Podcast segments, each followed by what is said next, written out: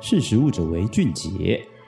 嗨，大家好，欢迎收听《识食物者为俊杰》，我是十月。今天想要跟大家分享的内容跟巧克力有关。其实大家都知道说，嗯，我们现在有看到很多资料都在显示说，全球因为气候变迁的关系，有非常多的粮食受到影响，就是不管是天灾又或者是气温太热，导致于农作物没有办法种植出来。那这其中有一员就是可可豆。但我们今天谈论的内容其实并不是直接的谈论可可豆的产量在下降这件事情。今天主要要聊的内容。内容跟巧克力里面很重要的一个成分就是可可脂。那可可脂它主要的来源也就是可可豆，所以如果可可豆的产量不断在下降的话，其实可可脂的产量也是会不断的在下降。那大家都知道说可可脂的价钱其实原本就不便宜，那现在又碰上了说产量很稀少，所以它的价钱其实也是逐年的攀升。也因此市面上其实出现了非常多不少使用植物油来取代可可脂的巧克力产品。但是使用植物油的巧克力真的会好吃吗？其实大多数的人在探讨这件事情的时候，都会 focus 在巧克力的质地上面。也就是说，使用植物油替代的巧克力质地，它并未有办法完全取代可可脂。也因为如此，就等于是可可脂很少，但是又必须要找到替代来源，等于是说，它要找到一个嗯符合可可脂特性，或者是说有高度取代性的植物来源，其实就非常的重要。那其实今天就是想要跟大家。分享的内容就是我们在做资料调查查的时候，就发现，根据研究报告显示说，芒果籽油其实有办法高度的取代可可脂在巧克力中的地位。那我们先来聊一下说芒果籽油。其实大家对于芒果的印象就是它有外面有黄色的果肉，然后非常好吃，它的利用度非常高，不管是做成果汁、果干或者是其他用途、果酱等等的。但是中间的那个白色的芒果籽，就是芒果籽仁这件事情，其实没有办法做太多的利用。其实，在过去的科学研究里面，就有探讨说，每一颗芒果籽大概都能够萃取出七到十五 percent 的芒果籽油。那芒果籽在过去的加工应用上，其实大家都会觉得那个东西是废弃物。所以，我们为什么要提炼出芒果籽油呢？其实有非常多研究，因为想要让这些废弃物有再利用的功能，或者是说，也许这些东西有一些生理医学功能。那芒果籽油其实就有被发现说，它有非常宝贵的必需脂肪酸，然后维生素、矿物质等等，在食物应用上，其实科学家一直想要找到它适合的位置，或者适合的加工方式，让这些营养价值具有更好的利用。那其实现在就有发现说，我们刚刚前面聊到的巧克力里面的可可脂，它其实就是有高度的取代性。那主要的原因是因为芒果籽油，其实它不管是在感官特性，或者是酸败度，以及它其中的棕榈酸、油酸、硬脂酸等等方面，其实它的特性或者是它的数值都跟可可脂极度相似。所以为什么说它可以有高度的取代？只要用配方八比二，就是八 percent 的芒果籽油跟两 percent 的可可脂。的配方调制，再去做感官评测的时候，其实受测的人员基本上是吃不出来，就是正常的巧克力跟芒果籽油取代过的巧克力。芒果籽油还有一个优点，就是它其实天然会有一个特定的坚果风味或者是甜味，所以它综合营养价值，然后风味特色，再加上以可可脂目前那么稀缺的状况上来说，芒果籽油的发展其实是非常有潜力的。只是说它实际在商业应用上面，可能有没有办法做大规模的复制，又或者说芒果籽仁是不是也有可能会牵涉到过敏源的问题？这些都是需要后续如果食品厂想要利用这样子的资源的话，要去注意的问题。好，这是今天想要跟大家分享的内容。如果大家对于今天的内容有兴趣的话，可以上实力的官网搜寻芒果、芒果籽油、可可脂、巧克力等等的。那如果大家有想要听什么样子的内容，或是对什么样子的议题有兴趣，或者是有疑问的话，欢迎不管是上我们的 IG、Facebook，或者是在 Apple Podcast 留言给。我们，我们都会去寻留言，看大家有没有什么想要听的内容。那我今天就先介绍到这里，我是十月，我们下次见，拜拜。